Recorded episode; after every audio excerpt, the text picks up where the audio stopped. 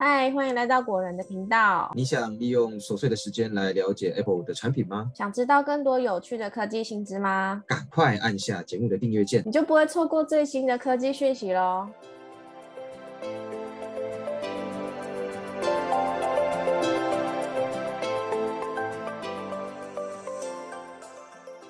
大家好，欢迎来到果仁聊科技，我是 Silver。然后今天要跟大家聊聊 iPhone 十四 Pro 的相机评测，然后包含白天拍照跟晚上拍照的效果。然后我们有请到两位科技编辑来跟大家分享他们实际使用过的心得。好，我们先掌声欢迎我们的科技编辑 Ted 跟 Kenny，耶！耶！好，你们要不要先介绍一下自己的名字？我先吗 You first，好，那我叫 Kenny，然后我是果仁的科技编辑，好，对帮你接了。我我是国人的科技编辑。好，那你好，大家好，我是 Ted，对我也是科技编辑之一。对，然后我们是不是一两个礼拜前就有拿到 iPhone 十四 Pro？我其实我们在开麦那天就拿到五支了，五只对，非我常多们，开麦那天就也拿到五支了，然后分别就是就是 iPhone 十四 Pro 跟 Pro Max 我们都有拿到，然后你自己又另外下单 了， 没有我抢不到，没有想到。对我抢不到，哎、我先题外话一下，你是想买什么颜色？我想买黑色，黑色啊，Kenny 嘞？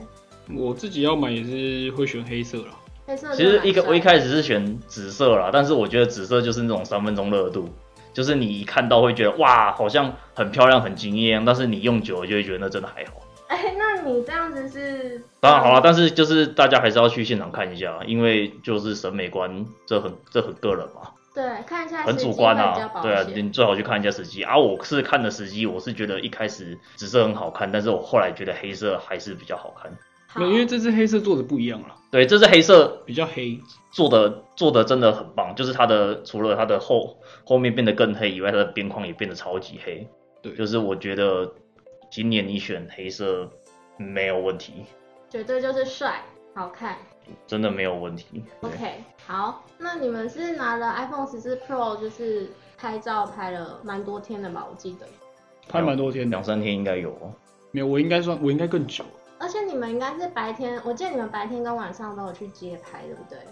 拿到的第一天晚上有去对，拿到第一街天拍啊晚上都有去，就是随便随便乱照几张。还是对啊我们先从白天你们觉得拍照效果怎么样开始聊？ OK 啊，其实我觉得白天白天如果真的要以实事来说的话，你呃、其实基本上只要是 iPhone，它白天都不太会犯错。意思就是说，白天其实拍起来都不会差到很多。我觉得跟十三相比的话，嗯，白天的情形其实都差不多。嗯，对，就是因为毕竟它的那个四千八百万多出来的那个进光量，其实在一般的日拍当中，我觉得帮助是还好啦，不会到不会到说让你看出来觉得很多。嗯，就其实整体的成像品质，我觉得四千八百万跟一千两百万白天呐、啊、拍起来的感觉，一般人这样看过去就是感觉没什么差，但嗯是你放大那个细节就差很多。哦，因为肯定是会修图的，对啊，因为如果要用四千八百万拍的话，一定要用那个 Pro RAW 拍。嗯，如果不是用 Pro RAW 的话，你拍出来的都一样是一千两百万。就是如果你是单纯以预设的模式情况下去拍的话，真的长得差不多啦。跟对十三 Pro 相比的话，两者其实没真的没什么太大的差别，包含它的 HDR 的强度啊，然后还有一些细节的表现，跟一些发射的表现，其实两两只两代比下来，日拍的表现以预设的情况下来照，真的都差不多。就说没有开，就是用它的其实预设模式拍摄，预设模式拍下来，其实整体真的差不多啊。但是如果真的硬要说差别的话，我其实有发现两个蛮有趣的地方。第一个就是我觉得那个 iPhone 十四 Pro，你在面对强光拍的时候，它会比较容易爆掉，但是它的暗部的细节会比较清楚一点，就是暗部会提亮，但是高光的地方比较容易爆掉。你说爆料就是过曝吧？，对哎、那要不我要我请我 Kenny 我不知介道，绍对，一我下不知，道你有没有这种情况。我自己在拍的时候，我是觉得没有什么差、欸，就是跟十三 Pro 比起来的话，就是如果在高光的部分的话，嗯其实两边就是如果你只要去对焦在暗部、亮部，一定会过曝。嗯，所以我觉得就是这两这两台比较起来没有什么太大的差异啊，你说十三 Pro 跟十跟十四 Pro 对对对对。但是有发现一件事情，就是说十三 Pro 跟十四 Pro 拍人的话啦，嗯，我个人是觉得十三 Pro 的就是人的皮肤的颜色比较讨喜，讨喜，真什的么意思？就是你拍出来感觉它大部算的分比较红润啊。对，感感觉大部分的女生会比较喜欢十三 Pro 拍出来的样子，因为那个时候在测试的时候就有拿十三 Pro 跟十四 Pro 两个就是同一个角度、同一个设定，然后去拍人，嗯，然后拍出来以后。就是可能给周遭的人看，大家都觉得说十三 Pro 的颜色比较感觉比较鲜艳一点。对，那其实也不止拍人啊，就是如果拍物体的话，其实比较起来，感觉也是十三 Pro 的颜色比较浓。嗯，然后十四 Pro 的颜色感觉稍微淡了一点，我懂了。以女生的语言来讲，就是气色看起来比较较好对 OK OK，，对好，就会不会那么死白啦。对，就不会那种淡淡的。对，嗯，对。那白天的实测，你们还有其他心得想要分享吗？白天的话，哦，我觉得这这一代的那个白天，它的那个锐化程度有改善啊，就像不会像十三 Pro 一样，就是嘖细节部分会直接抹成一片，那个涂抹感很嗯重。它这这代涂抹感的改善，我觉得很明显。嗯对，这我觉得蛮棒的。嗯，对，就因为是因为是因为那个啦，是是是变四千八百万画素，所以一定会变得更清楚，不会画质说更清楚对，不会说整个糊在那啦。嗯以预设模式下也会变得清楚。呃，相较起来确实对清楚一点。以就是如果你不用四千八百万 Pro 去拍的话，你单纯用预设一千两百万也会变得比较清楚。就是你拍照的话，你可以观察人的话就是法师，然后景物的话就是比如说草地会有那些一根一根的那种感觉，或是说树木的树干上面你可以看到树干上的纹理细节都不会糊在一起。但是这个前提都是你要放大看，你不放大看你就看不太出来。对，其实其实都差不多。对精致度整体有提升，对，结论就是啊这对样。，整体有提升，但是你不放大看你看不出来。好，对所以这个细节我觉得目前听起来是比较适合有在，譬如说修图，然后需要看到细节的摄影师之类的，或者是摄影玩家。或者是你有需要去裁切这张照片的时候，哦，对对对对。那白天的部分还有其他想要分享的吗？白天好像就这样子，大概是这样子。对哦啊，因为就像我开头说啊，你要 iPhone 在白天的时候拍照犯错，真的不太可能。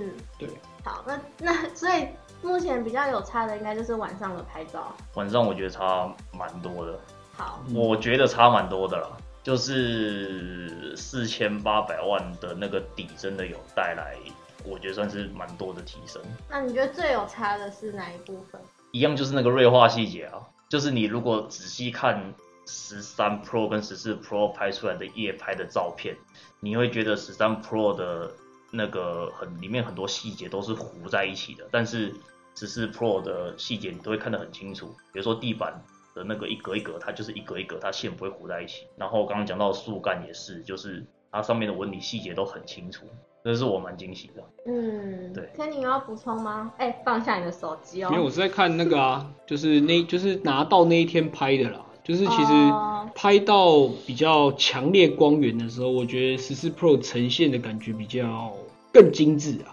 嗯对它，它这一代的高光的抑制又变得比上一代还要更好，对如果你两只对比的话，你会发现十三 Pro 在拍一些强光，比如说招牌啦、路灯啦那些东西的话，你会觉得说，呃，十三 Pro 的那个光都会有点溢出那个边缘，会有一点光晕的感觉。但十四 Pro 没有这个现象，它就是完整帮你压好好的，是该什么就什么。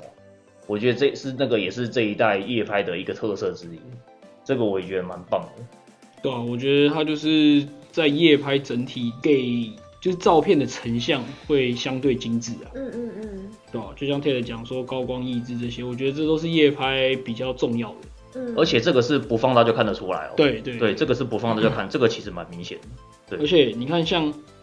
可能现在听众朋友看不到，但是像这些照片啊，这些微光都是很清楚的呈现，它不会说绿一片黑黑的。你这个场景是什么？我看一下。哦，所以这个微光是那个他们灯这这个是底下旁边那个路灯，嗯底，下的这个灯，好然后它这边你看它竖的这些哦，树木的纹理真的非很常清清楚楚，，对哎，对对，就是你用它的 Pro Raw 拍四千八百万的话，嗯你得到的会是一个很精致的图片，嗯，对你不会说哦底下这边它可能就是微量一块，然后你也看不清楚是什么东西，嗯，我看一下哦。我想说跟听众朋友简单描述一下，就是 Kenny 现在他秀的图片呢，就是呃一间店前面有一块草皮，然后草皮上面有一点点光晕，然后是那间店的那个灯打下来的，就其实没有非常明显，但是它在照片的呈现上面就是有那种有点像星空的感觉，都很清楚。对，就是你可以很清楚看得到暗部是什么东西，跟就是没有足够光源的部分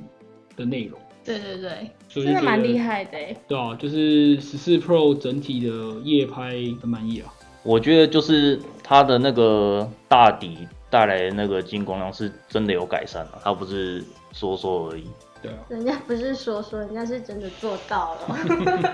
但是有一个还是要跟大家讲，就是 iPhone 的眩光问题啊，这个十四 Pro 是还是会有，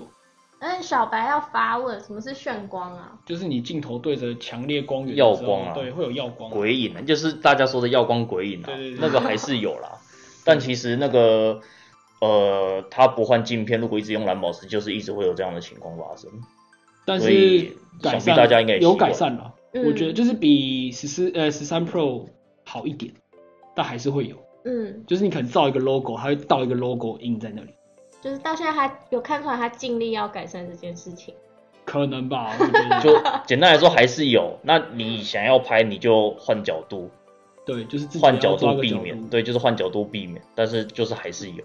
好，这个就是比较需要注意的部分。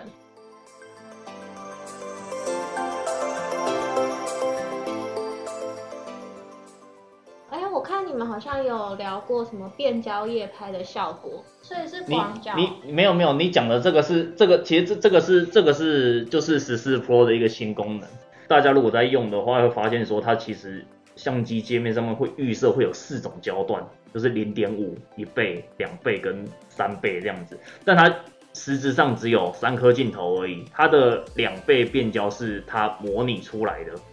就它其实是用四千八百万画素截取中间的部分的一千两百万去拍这个两倍的这个焦段，所以它你拍出来会是完整的一千两百万，它不会有裁切。那这个焦段我到目前为止用下来，其实我觉得不论是在日拍或夜拍啊，这个焦段其实给你很多取景的想法，它会给你很多取景的那个那个那个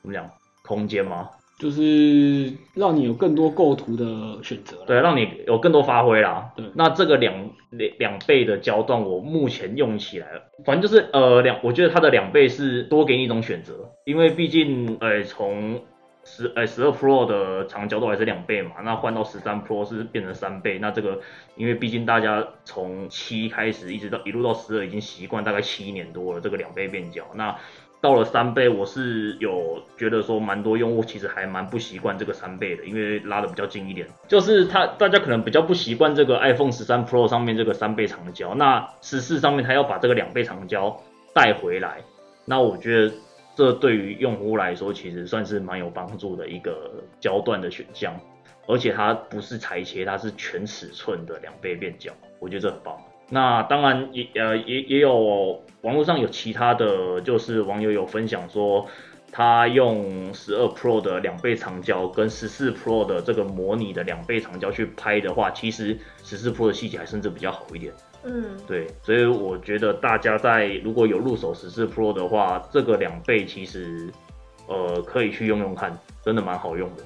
好，推荐好用。但是那个两倍真的很棒，呃，真的用下来对那个两倍太满意了，真的很好用两啊。倍这真的很很广好的用意思。嗯没有不是哎两倍不是很广更望远、更望远，更近啊。但是因为它不是裁切，所以你的画质一样会很清楚。嗯，而且它的细节保留也算是蛮 OK 的。对，就是如果有在玩摄影或是在拍照的人，那个十四 Pro 这个两倍大概是四十八的这个焦段，就差不多接近五十啊，所以五十就算是比较泛用的一个焦段，嗯，所以不管要拍远要拍近都很适合。好专业哦，焦段焦段，对啊，因为像呃三它的三倍是七十七啊，机器人。对啊吧？嗯，它两倍就是四十八，就是觉得这个四十八增加的非常好。优秀哦， 是不错，而且我觉得他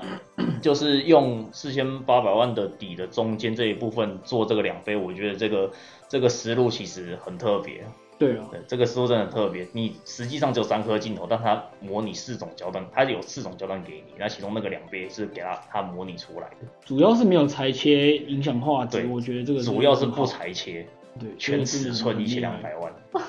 听起来就是很香哎，就是如果有在玩拍照的人，是真正香的。除了这个以外，我觉得十四 Pro 它这一次最厉害的是它的描述档，就是它四千八百万 Pro RAW 的描述档，我觉得这个就是非常厉害。描述党是什么？小就是白提问，如果你有放到可能 Lightroom 或者是 Photoshop 去修图的话，它会有多一个描述档，是它给你最原生的 RAW 档，嗯然后这 RAW 档它就是就是 iPhone 当下拍摄出来的可能 ISO 还有快门速度，嗯所以有些人会觉得说，为什么我今天放到电脑里面，我的就是 Pro RAW 的照片这么暗？嗯是因为这个暗的照片才是你真正用十四 Pro 的 Pro RAW 拍出来的原生的照片。嗯那你在手机上面看到，它虽然也是显示 Pro RAW，可是它的是因为有经过电脑计算，嗯所以上面它已经有附上它计算后的描述档，所以你看起来可能会是它计算过后把亮部提高，或是有多这个锐化嗯的成像。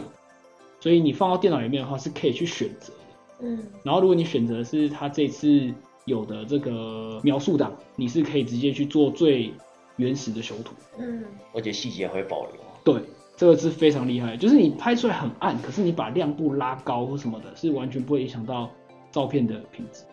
嗯今年的四千八百万 Pro RAW 的解析力是真的蛮厉害的啊、对，对，是真的蛮厉害。但是，呃，其实说实话，对一般用户来说，其实在一般情况下拍照完全不需要用到 Pro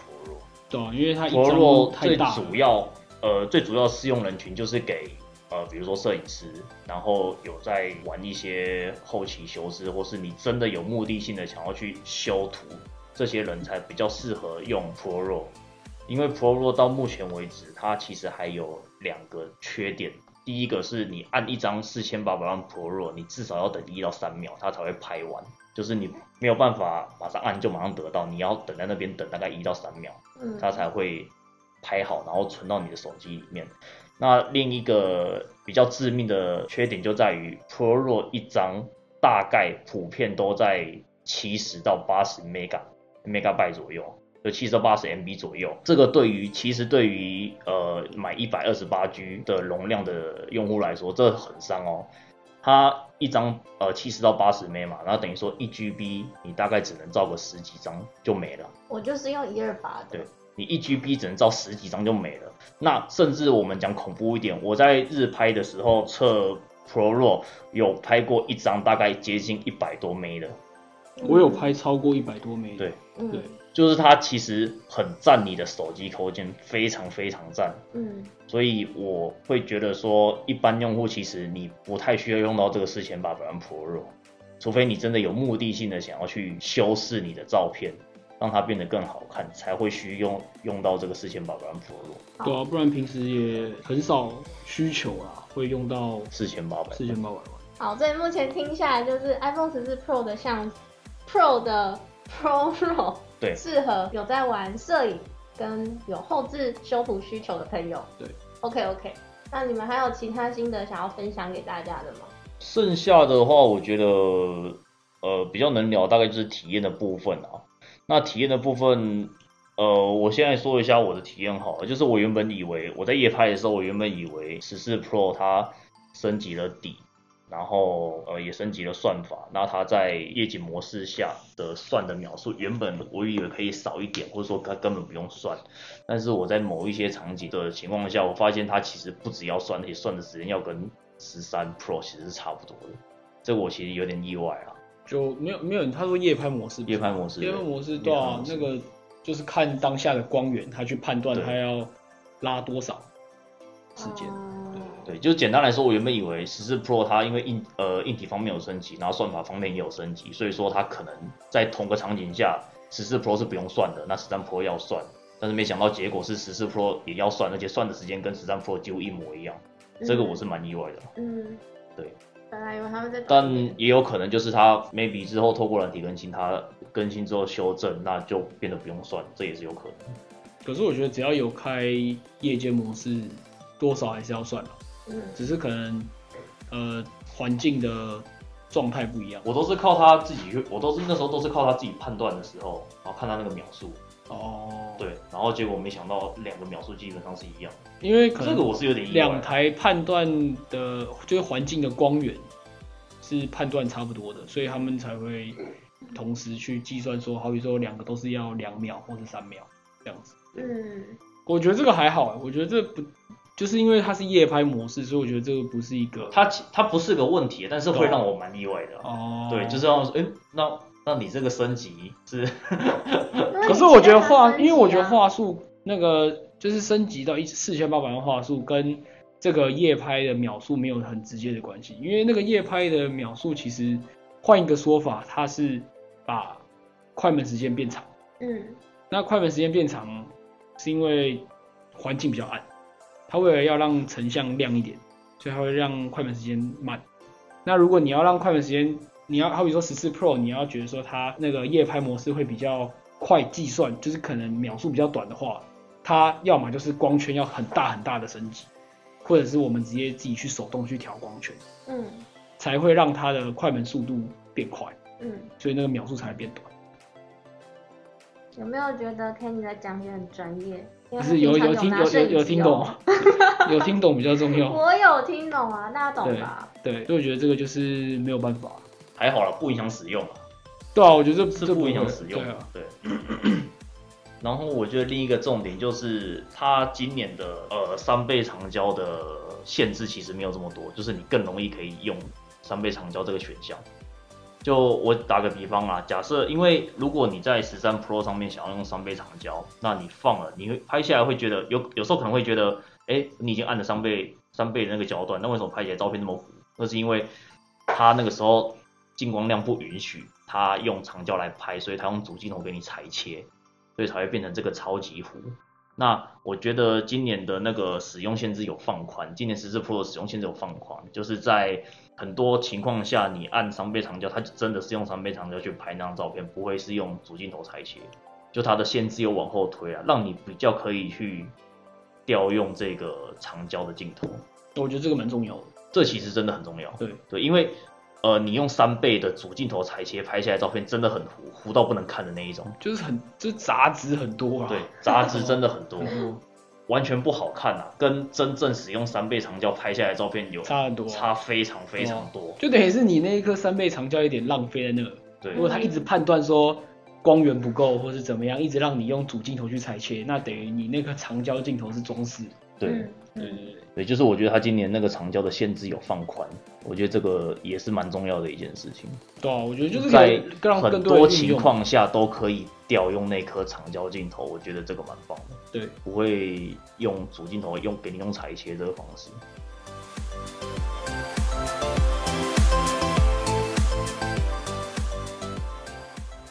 补充吗？如果你说只有拍照的话，这还好；如果你说录影的话，那又有啊，可以啊。那我们接下来聊录影，这个是额外聊的。对吧、可是没有，其实录影它这就多了那个嘛，动作模式，对，那还有它四的 K，四 K 的24帧动电影模电影机，对，多那个四 K 二十四帧，其实对呃有在拍影片创作的人，或是喜欢拍电影感的人，嗯，是蛮是一大福音。因为电影工业都是用通常是用二十四帧，对，都是用四 K，或是用三十帧。对，那我其实觉得他没给到六十帧也正常，因为没有人会用六十帧去拍电影。对，就是还有一个是它的那个电影模式可以支援到四 K，然后可以就是那这样个会对焦的那个啊、他会自己找自己找焦点，然后自己去变他的那个前景、后景的景深。对嗯然后在十三 Pro 的时候是没有 4K，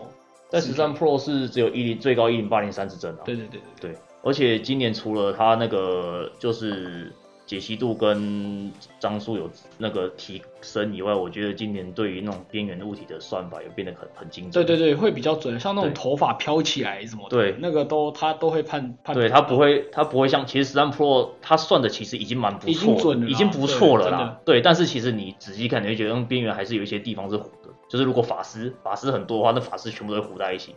或者说嗯你对可能我讲，例如一个极端情况，比如说你快速挥手，那十三 Pro 的手指可能就会糊在一起了，就可能指尖的部对，分就会糊在一起。但是十四对 Pro 它会算的很准。对会比较准。对，我觉得那也是可能也是今呃，就是今年那颗那颗 A 十六的算力提升带来的效益之一啦。也有可能，因为今年的那个 A 十六，其实说实话，它呃 CPU 跟 GPU 提升很很小，微幅而已，但是它的呃那个机器学习的算力提升非常多，我对啊觉得算是非常多啦。都有有影对响啦。对，所以我觉得那个算算力算法的影响，就也会导致它那个电影级的判断就判断超级精准。对啊嗯，看起来会比较自然，你比较对不真的会看不出那个那是手手机拍的的，对， 对，看起来真的会比较自然，就是你不会知道，你不会那种一看就说哦，这一这是手机拍的，可是我觉得是真的有在认真看或仔细看的人才会发现啊。对啊因为其实之前我有在电视上看过，就是新闻媒体他们的画面是用可能十三 Pro 的电影模式拍的，嗯嗯，然后是我一看到我就一看就知道那是电影模式，嗯可是身边的人就是都不会发现，他们都觉得就是就是很厉害，就是对画面对，好就是看这样。对，就是一般的采访画面。嗯可是那时候一看，嗯，他们怎么用 iPhone 拍？嗯对，嗯所以我觉得十四 Pro 这次可能它有提供到四 K，然后算法又更精准，那我觉得在更多的用途上面会更方便啊。就是你手机，你口袋拿出来就一一只四 K 手机，就是可以拍四 K 画面的，嗯对吧、就是你不用在那边搬一堆器材，你也可以拍出很很多很厉害的的画面，而且呢，你重点是你还不用那个追焦手在那边帮你转那个焦点，对啊、而且电影模式是可以后后面再去对调它的，这个真超级厉害，真的这个其实真超级厉害，对啊因为等它等于说你在拍那像拍的那个当下，它要记录每一帧的画面的景深关系，对还有那个细节，它才有办法做到这个。让你后面去后置对，嗯这个真超级，这其实算黑科技，这超级厉害这个很厉害啊，对，其实从十三 Pro 就已经很厉害了。对啊，对，然后今年是它又变四 K，那那个它的那个数据的吞吐量又变得更巨大，然后它还能做到这样子，其实这真的很猛。真的很厉害，很神奇，就是其实， 诶、可能这个功能对大家来说，大家搞不好现在拿十三 Pro 的人很少用，但是其实蛮推荐大家可以去试试看的。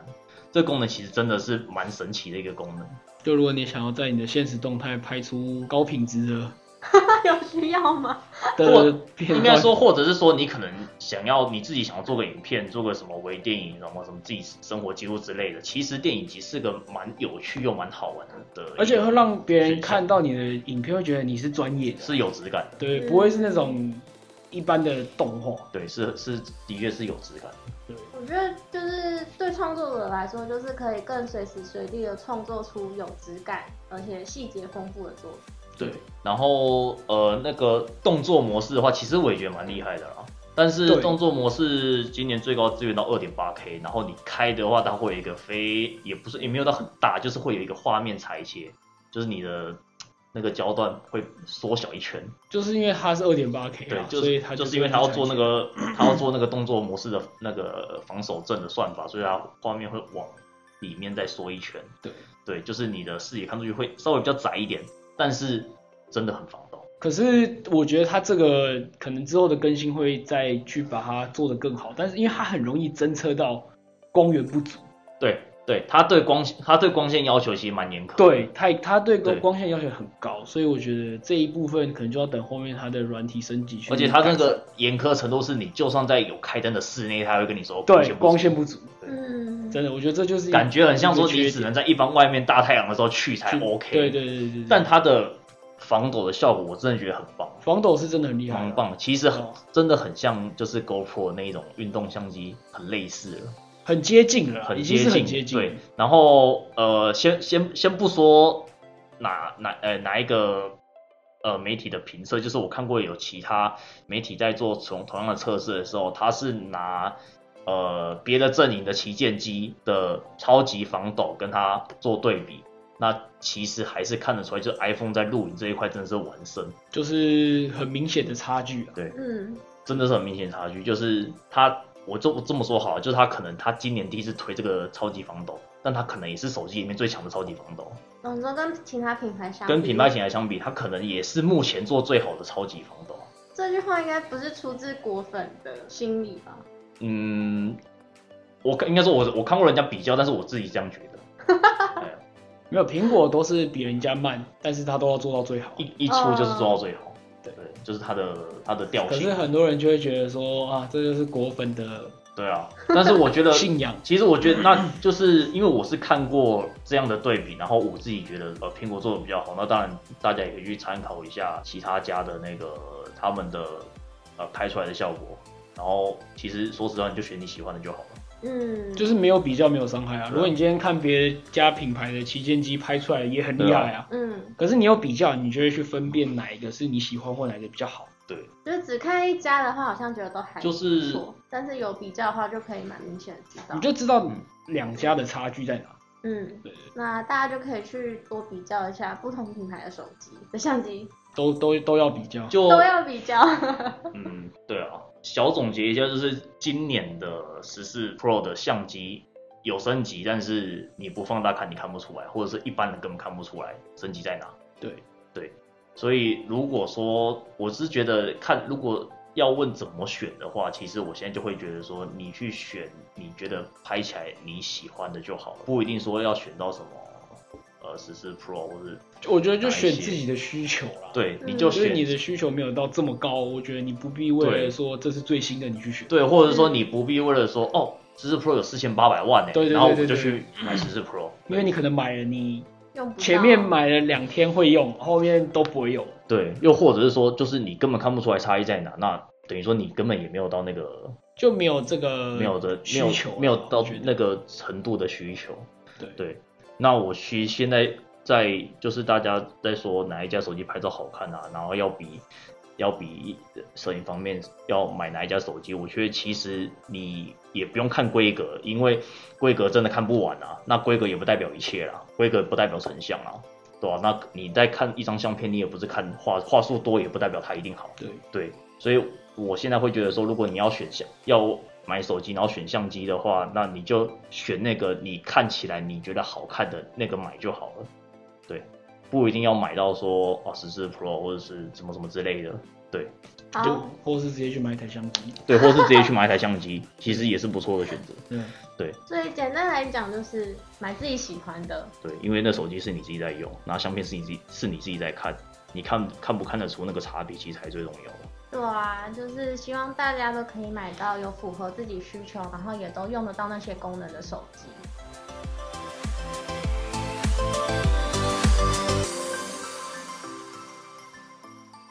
我一定换。欸，其实我我们一直忽略一个东西，就是它前镜头其实有升级，但我们都没有讲。好了，反正就是今年十四 Pro 的，诶，不是说不要说十四 Pro，十四全系列的呃前镜头其实都有升级。那主要升级点在自动对焦。那大家可能觉得自动对焦没什么，但其实自动对焦对爱，其实可是我也不知道它对爱拍照的人来说到底有什么用、啊爱自拍的人来说有什么用啊？就是是有升级的啦，但是有啦，我可是我我我觉得跟我们13 Pro 没什么差、啊我们不是自拍咖，我们不确定啊。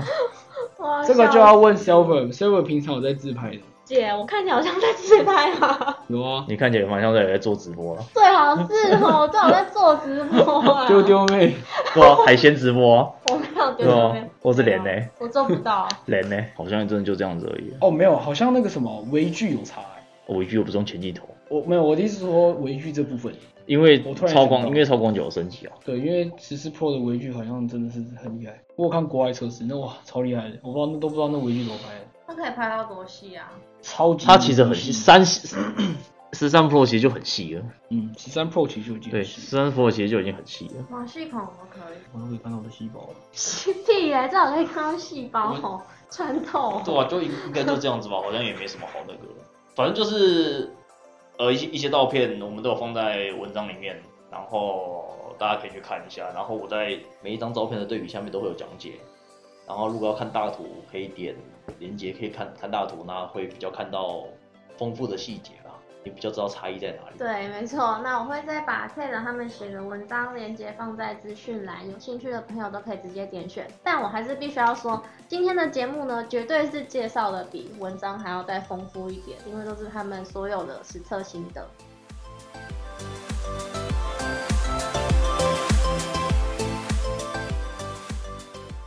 你说你要介绍什么？没有，就是因为我刚刚突然想到，我之前之前我在测 iPhone 十四跟诶十四 Pro 跟十三 Pro 的相机的时候，我有把我拍的一些样张，然后丢到那个那个那个 IG 的现实动态，然后投票让大家猜，让大家直接盲猜。嗯，然后其实就是呃，我两两只都有丢一点东西上去，然后其实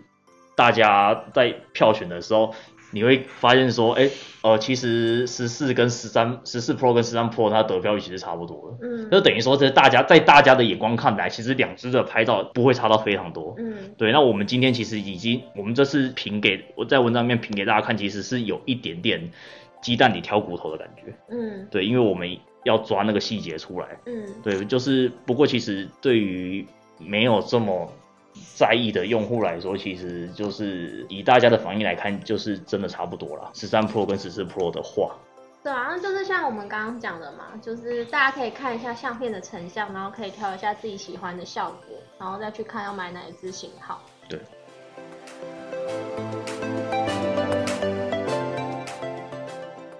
那今天节目就先到这边，那谢谢我们的 Ted 跟 Kenny 的分享。然后喜欢节目的朋友不要忘记订阅，然后把我们的资讯分给更多喜欢科技 资讯的人。那我们下次见，拜拜。拜拜拜